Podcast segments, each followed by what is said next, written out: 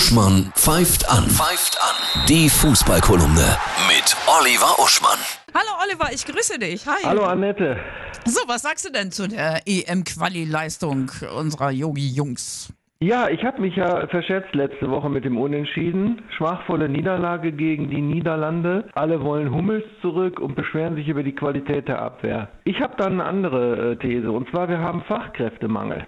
Also ein Fliesenleger wird niemals so gut tapezieren wie ein gelernter Maler, Anstreicher und Tapezierer. Ja? Und solange wir in der Außenverteidigung Fachkräftemangel haben, vor allem in der Linksverteidigung, ja, solange in Deutschland Linksverteidiger nur Anwälte sind, die die Waldbesetzer vom Hambacher Forst vor Gericht vertreten, aber nicht Fußballspieler, ist das ein Problem. Da muss Nachwuchs her, ja? Ja, ich meine, in dem Holland-Spiel hat ja Tar auf links gespielt und der ist eigentlich gelernter Innenverteidiger. Und in dem Nordirland-Spiel hat Halstenberg auf links gespielt und der ist immerhin auch Linksfuß und Linksverteidiger. Nicht nur, aber auch. Und da war schon besser. Du musst die Leute dahin setzen, wo sie wirklich für qualifiziert sind. Die Positionierung ist wichtig.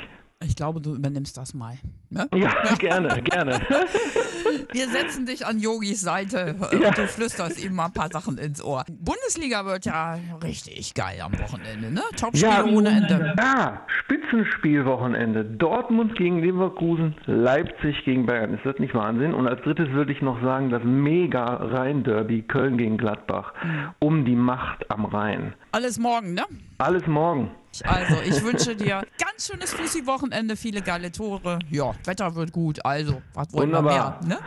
Okay. Gut, liebe Grüße, tschüss. Jo, ciao.